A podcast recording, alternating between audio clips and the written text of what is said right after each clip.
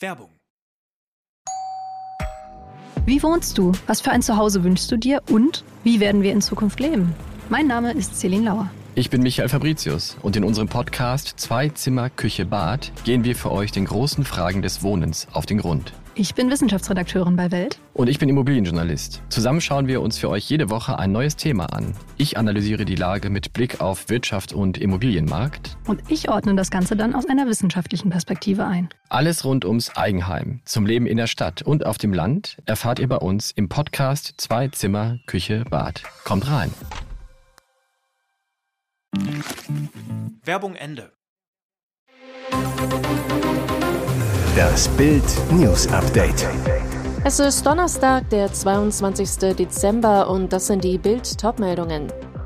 Regierungschefs sperren sich gegen höhere Freibeträge. Diese Politiker wollen bei ihrem Erbe noch mehr abkassieren. Kritik an Zelensky-Reise in die USA. Dieser ARD-Kommentar ist peinlich. Lambi stinksauer. Für das Geld sieht mich der Laden nie wieder. Regierungschefs der Länder sperren sich gegen höhere Freibeträge. Diese Politiker wollen bei ihrem Erbe noch mehr abkassieren. Steuerschock für viele, die künftig eine Immobilie erben. Schon für kleine Häuschen werden ab 2023 tausende Euro Erbschaftssteuer zusätzlich fällig. Bei größeren können es auch mal 60.000 Euro extra und noch mehr sein. Den Steuerschock verhindern könnten die Ministerpräsidenten. Sie müssten nur die Freibeträge für Erben erhöhen. Doch die allermeisten Länderchefs lehnen das bisher ab. Sie wollen bei den Erben von Omas Häuschen oder Opas Wohnung lieber richtig abkassieren. Das ergab eine Bildumfrage. Seit Jahren kassiert der Staat bei Erben immer mehr ab. 2021 flossen per Erbschaftssteuer 9,8 Milliarden Euro in die Kasse, doppelt so viele wie zehn Jahre zuvor. Aber viele Ministerpräsidenten wollen noch mehr Geld und blockieren daher höhere Freibeträge. Ein Sprecher von Thürings Regierungschef Bodo Ramelow, die aktuellen Freibeträge sind auskömmlich, eine Erhöhung kontraproduktiv. Mecklenburg-Vorpommern-Chefin Manuela Schwesig ließ ausrichten, kein dringender Bedarf. Malu Dreyers Regierung in Rheinland-Pfalz sieht in der Blockade sogar einen wichtigen Beitrag für mehr Gerechtigkeit. So lasse sich die ungleiche Verteilung von Vermögen korrigieren.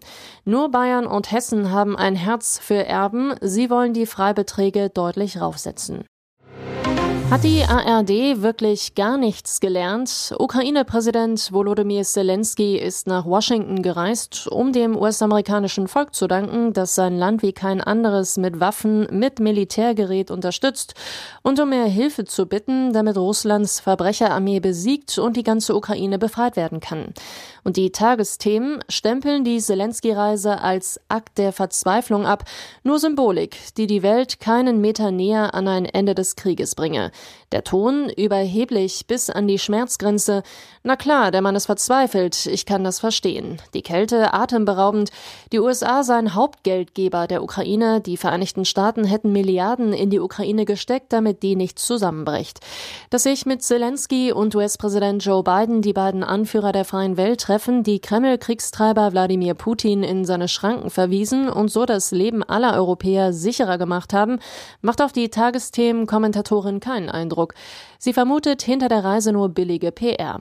Kurz vor Weihnachten sind das gute Bilder für alle Beteiligten. Was für eine Geschichtsvergessenheit. Wenn Russlands Überfall auf die Ukraine die Welt und allen voran Deutschland etwas gelehrt haben sollte, dann das. Das Einzige, was Russlands wahnsinnigen Feldzug aufhalten kann, sind westliche Waffen in den Händen ukrainischer Soldaten.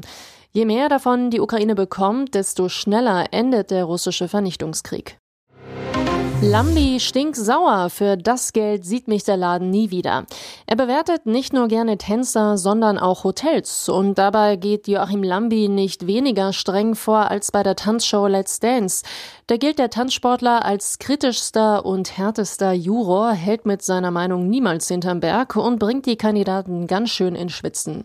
Wer jetzt auf Instagram sein Fett wegbekam, Lambi lederte gegen das Hotel Rumors München. Seinen Hotelaufenthalt schildert der Tanzjuror als Albtraum. Auf der Social-Media-Plattform wütete er gegen das Rumors Zu einem Schnappschuss von dem Hoteleingang schrieb er, was für ein schlechtes Hotel. Über den Check-in motzte der Juror, die rechte Hand wusste nicht, was die linke tut, dauerte 20 Minuten.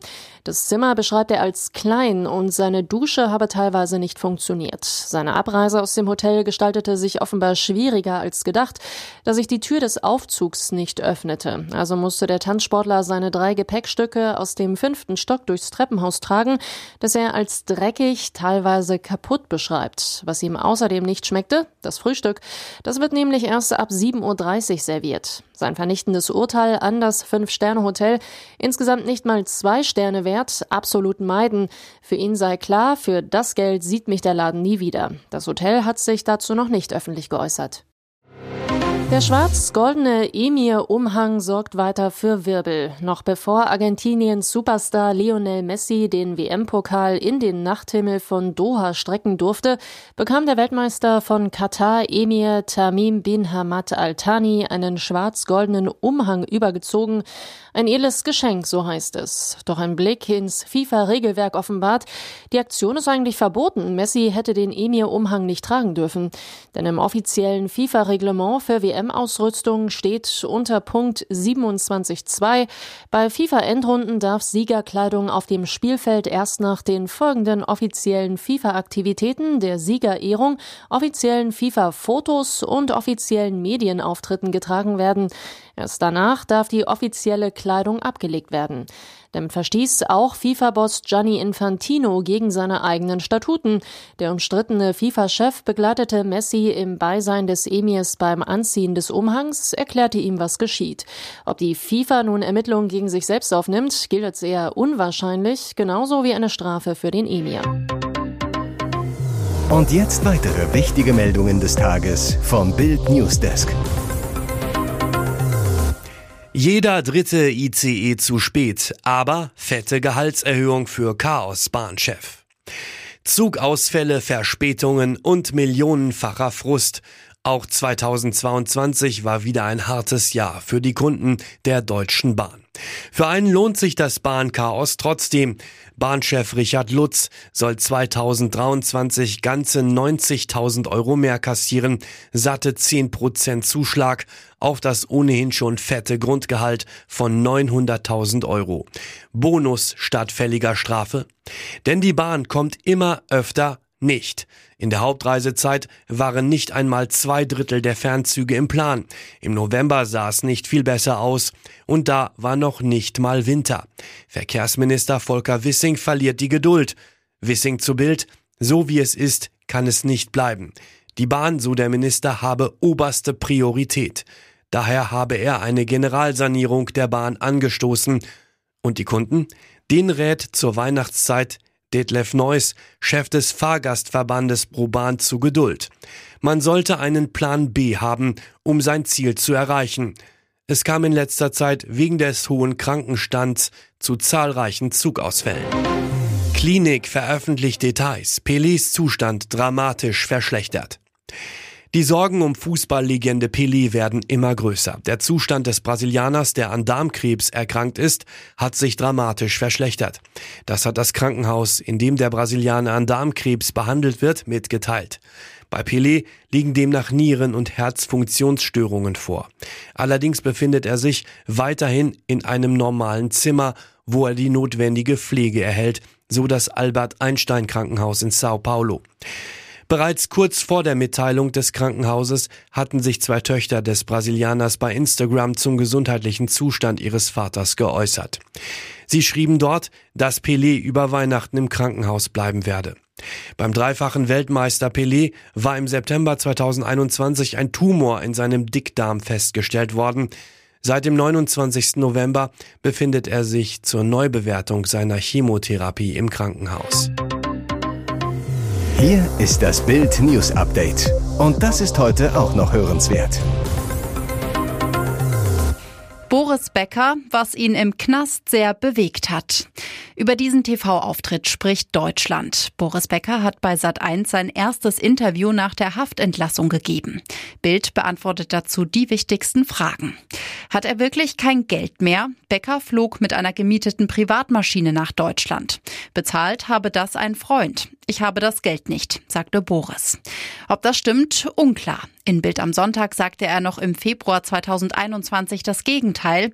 Ich habe ein gutes Einkommen und kann mir mein Leben leisten, so Becker damals. Wo will er künftig leben? Wohl nicht in Deutschland. Becker, ich weiß nicht, ob ich in Europa bleibe. Vielleicht Miami. Ich bin auch ein großer Fan von Dubai. Dort gibt es Pläne für eine Boris Becker Tennisakademie. Welche Freunde jetzt noch zu Becker stehen und was er nach der Entlassung als erstes gegessen hat, das erfahren Sie auf Bild.de. Es ist der deutsche Weihnachtsklassiker. Kartoffelsalat mit Würstchen. In jedem dritten deutschen Haushalt kommt das simple Gericht laut einer Umfrage von Statista Global Consumer Survey am Heiligabend auf den Tisch und schlägt damit andere Klassiker wie den Gänse- und Entenbraten oder das Raclette.